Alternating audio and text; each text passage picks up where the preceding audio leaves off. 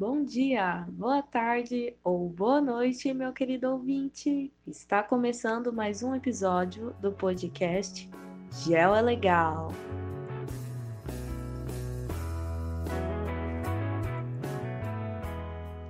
Esse programa, editado e narrado aqui pela professora Mari, no qual eu tento trazer assuntos atuais e muito relevantes que a geografia nos ajuda a entender melhor. Bom, o assunto desse episódio é sobre a questão indígena no Brasil. A minha intenção com ele é apresentar dados e reflexões importantes para o nosso olhar, conscientização e, por que não, colaboração com os povos originários. Vamos lá?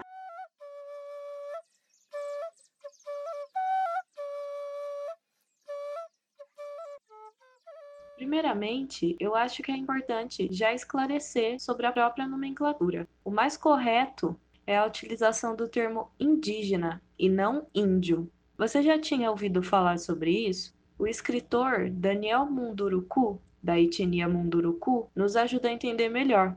Como ele explica, a palavra índio é como um apelido generalizante para diferentes culturas e etnias, enquanto a palavra indígena reconhece a pessoa como nativa ou natural do lugar que habita. Palavra índio e indígena não é a mesma coisa. A maioria das pessoas acham que é uma derivação da outra e não é. A palavra índio, eh, no próprio dicionário está tá dito isso, eu não estou inventando nada. A palavra índio é uma palavra inventada, não tem significado efetivo. Não existe essa palavra, não sei. Depois, se vocês tiverem curiosidade, procurem no dicionário, vocês vão se surpreender que a primeira primeiro significado que aparece lá é que índio é o elemento químico número 49 da tabela periódica. É, eu achei lindo isso aí. Eu já sou preguiçoso e tudo mais, e ainda sou também um elemento químico. Pena que não seja explosivo, né? não seja tão perigoso assim. E só depois é que vai, a palavra mesmo vai dizer assim, é relativa aos primeiros habitantes que também não diz absolutamente nada. Mas se você vai buscar a mesma palavra indígena, você vai descobrir que indígena significa originário. Então, nesse sentido, nós somos indígenas, e indígena munduruku, indígena chavante, indígena, enfim, todos os essa nossa diversidade. Então serve. A palavra índio é uma palavra que está no nosso vocabulário, também no vocabulário dos povos indígenas, porque é algo que foi sendo repetido à exaustão. Nos anos 70, quando essa juventude começou a se perceber parte de uma sociedade maior, que foi assim que começou o movimento indígena, essa juventude usou esse termo índio como uma forma de luta, como uma forma de identificação daqueles que eram parceiros. Então, essa palavra ainda é usada, e se é usada por uma liderança dessa, é nesse sentido. Quando essa palavra é usada pela sociedade brasileira, é no sentido do apelido, é no sentido do desdém, é no sentido do estereótipo, é no sentido da ideologia. Depois dessa valiosa contribuição, é importante estarmos atualizados sobre os dados da população indígena brasileira. A partir do último censo, realizado em 2010, e levantamentos posteriores, o Brasil tem hoje aproximadamente 820 mil indígenas, dos quais 503 mil vivem na zona rural e 316 mil na zona urbana. Há pelo menos 305 povos indígenas distribuídos em todos os estados brasileiros, que no total falam 274 línguas diferentes. Bom, com esses dados, dá para entender que estamos falando de uma grande diversidade de culturas, de modos de vida, de costumes e tipos de organizações. Acho que sabendo disso, se torna impossível pensar em um estereótipo de índio, entre aspas, que esconde ou ignora toda a diversidade existente. Esses números, porém, também representam uma questão muito séria no nosso país. Estima-se que nos anos de 1500, a população indígena era composta por mais de 3 milhões de pessoas e correspondia a 100% da população brasileira. Hoje, o total de indígenas corresponde a menos de 0,3%. Essa porcentagem é o resultado de mais de 500 anos do que podemos chamar de genocídio da população indígena.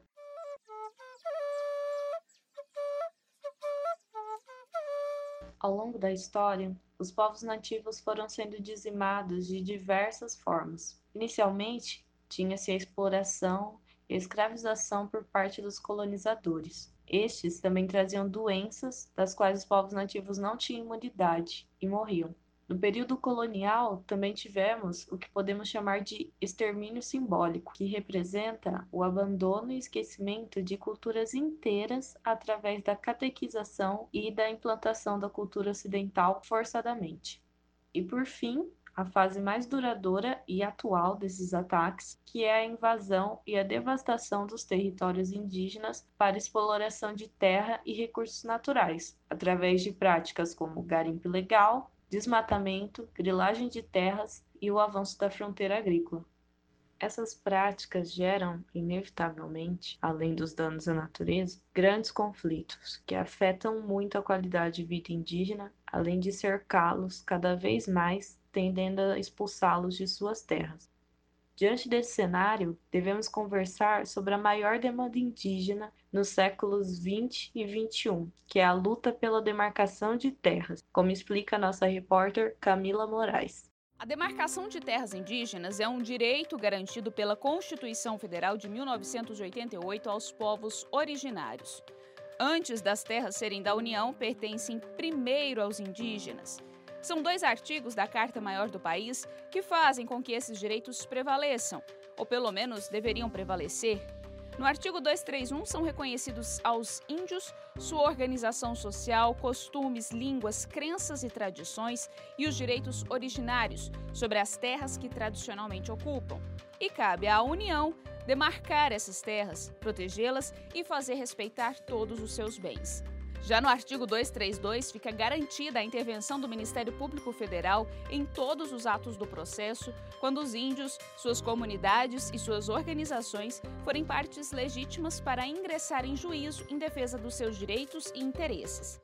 A Fundação Nacional do Índio, ou FUNAI, é o órgão responsável pelas demarcações. Segundo seus dados, o Brasil tem um total de 672 terras indígenas, mas por enquanto ainda faltam 196 terras para serem demarcadas oficialmente. Sem a demarcação e sem a devida proteção oficial das terras indígenas, elas permanecem vulneráveis e sofrem progressivas invasões e ataques dos madeireiros, grileiros, fazendeiros já citados. A convidada Aramirim conversa com a gente sobre a importância da demarcação para o seu povo.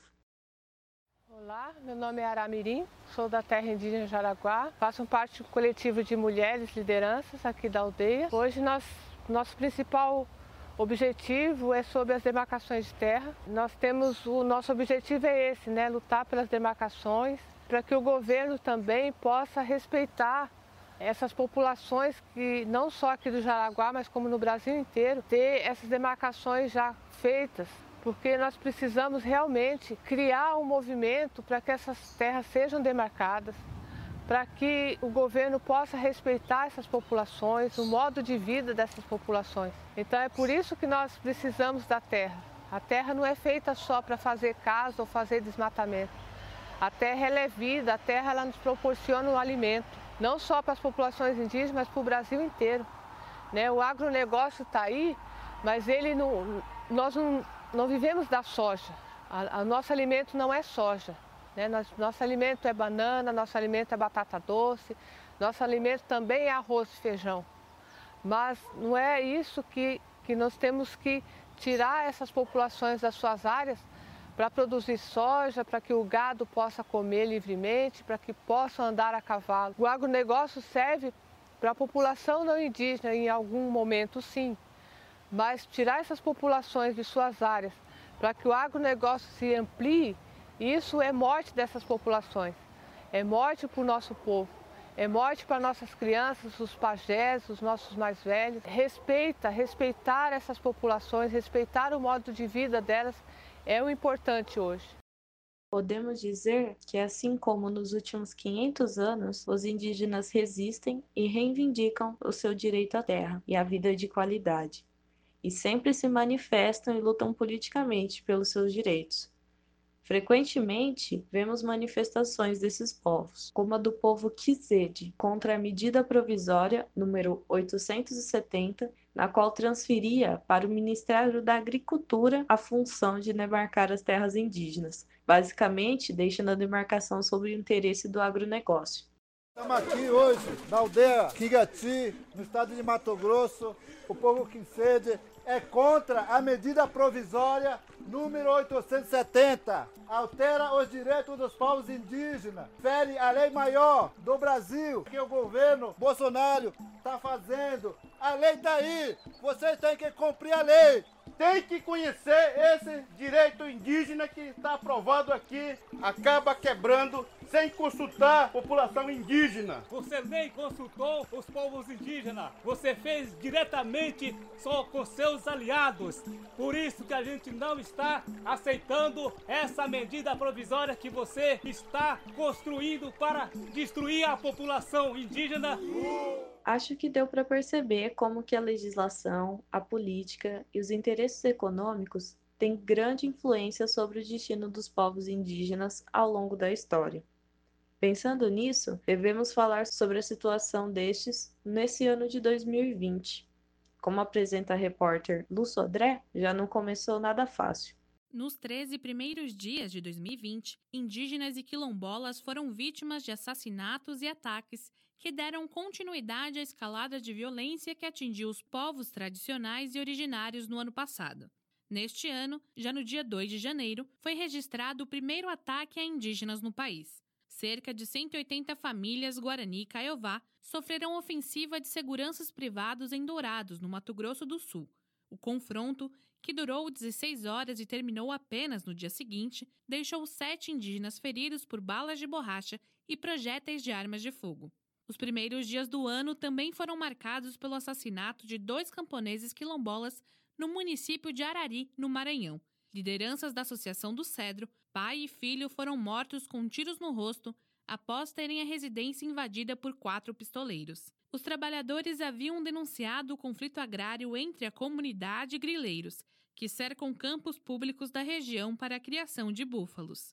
Paulo Moreira, da Coordenação Nacional da Comissão, avalia que o primeiro ano do governo Bolsonaro aprofundou a violência contra os povos tradicionais da floresta. O recado do governo foi um recado claro de que ele não valoriza esse modo de vida, ele não vai apoiar de forma alguma nenhuma política de apoio aos povos e comunidades tradicionais. Isso está provocando, ou tem provocado ao longo do, do, dos anos, esse incentivo à violência. O governo deliberadamente, sistematicamente paralisou as políticas que poderiam beneficiar os povos do campo e avançou no sentido contrário. No dia seguinte ao assassinato dos quilombolas maranhenses, foram mortos três indígenas do povo Miranha, da terra indígena Cajuíri Atravessado, no município de Coari, no Amazonas.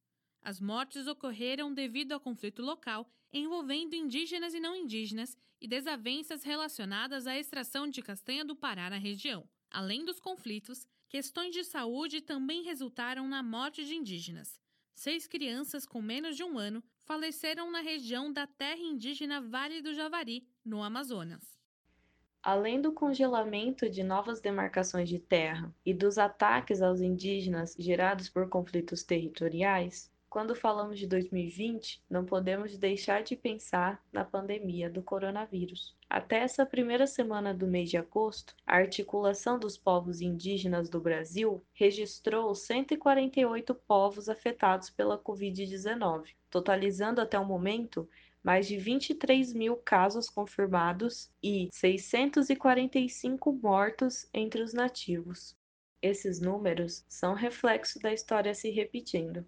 Lembra do que eu falei? A transmissão de doenças vindas dos colonizadores era uma das causas do genocídio indígena. Da mesma forma hoje, o vírus adentrou nas aldeias pelo contato dos indígenas com os invasores de suas terras, madeireiros, mineradores, grileiros e todos aqueles que querem que esses números sejam cada vez mais altos para terem a liberdade de exploração. A Fernanda Caigang primeira indígena do Brasil a ter o título de advogada, faz sua consideração sobre essa situação.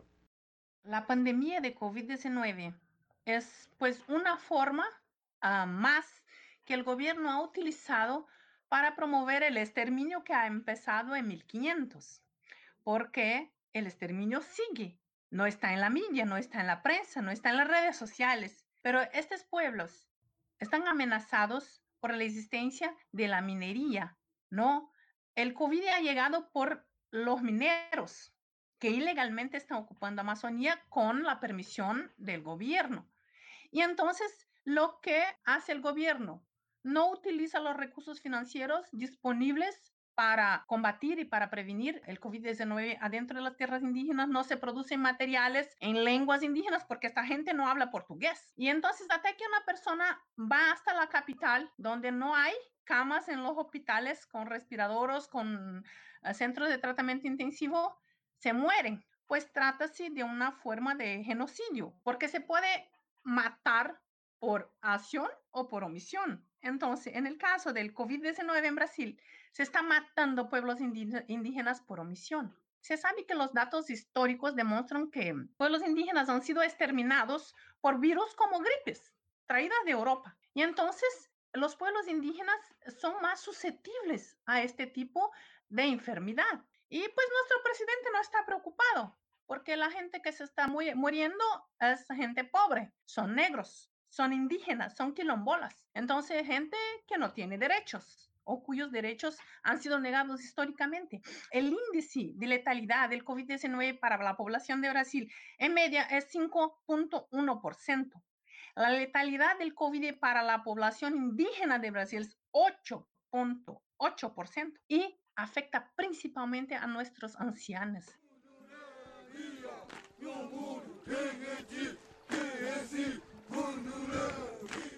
Bom, agora que você está consciente sobre a questão indígena no Brasil, sabe da diversidade indígena e da longa luta histórica para o reconhecimento dos seus direitos, dá para perceber que não é uma situação fácil ou livre de conflitos. E você, estudante do ensino médio, ou qualquer outro ouvinte interessado, pode querer ser um agente que contribua com essa causa, e agora eu quero falar disso. Acho que ficou claro o quanto são importantes ações do Estado para a garantia da vida indígena, através de leis de demarcação, segurança dos territórios protegidos, saúde pública, educação dos indígenas, entre outras coisas. Sendo assim, posso dizer que a política é um grande primeiro passo para mudar isso. Você provavelmente tem o título de eleitor. Você lembra de todos os cargos que votou nas últimas eleições, sejam nacionais ou municipais? Você sabe quais são os posicionamentos e propostas dos seus candidatos em relação à questão indígena no Brasil? Hoje, 14% do território brasileiro está demarcado como terra indígena. Quero deixar claro: o Brasil não vai aumentar para 20% sua área já demarcada como terra indígena, como alguns chefes de Estado gostariam que acontecesse. A visão de um líder indígena não representa a de todos os índios brasileiros. Muitas vezes, alguns desses líderes, como o cacique Raoni, são usados como peça de manobra por governos estrangeiros na sua guerra informacional para avançar seus interesses na Amazônia. Como eu disse, a presença de povos indígenas é verificada em todos os estados brasileiros. Logo, no seu estado, a questão indígena é importante. Como cidadãos, devemos nos atentar a isso quando escolher ou defender um candidato. Devemos votar consciente de que com isso definimos o destino de muitas pessoas. Outro ponto muito presente no nosso dia a dia é o consumo de produtos feitos a partir do genocídio indígena. Você sabe se aquela marca que você tanto gosta ou uma empresa que você admira produz riqueza e vende coisas geradas pela invasão de territórios demarcados? Ou ainda, aqueles 196 que esperam pela demarcação você sabe se na prática extrativista dessas empresas elas poluem e intoxicam os rios e animais? Se ela derruba hectares de floresta nativa preservada? Alguns chamam esses produtos de necroprodutos. A Fernanda Caigang nos explica melhor. Necroprodutos são produtos que traem muerte, são produtos que têm sangre, que têm trabalho escravo. E pues lo consume a Europa. Hay que pensar como consumidores qué estamos consumiendo, qué estamos comprando, ¿no? ¿Cómo estamos gastando el dinero? Estos productos tienen veneno, tienen defensivos agrícolas. Esto es cancerígeno. Yo hablo de una región, eh, es la más alta tasa de cáncer de Brasil por los defensivos agrícolas que se utilizan en las monoculturas de soya y trigo, y que están adentro de las tierras indígenas y que están adentro ilegalmente. Con el conocimiento del judiciario, con el conocimiento del Ministerio Público Federal, que año a año hace termos de ajustamiento de conducta para legalizar el arrendamiento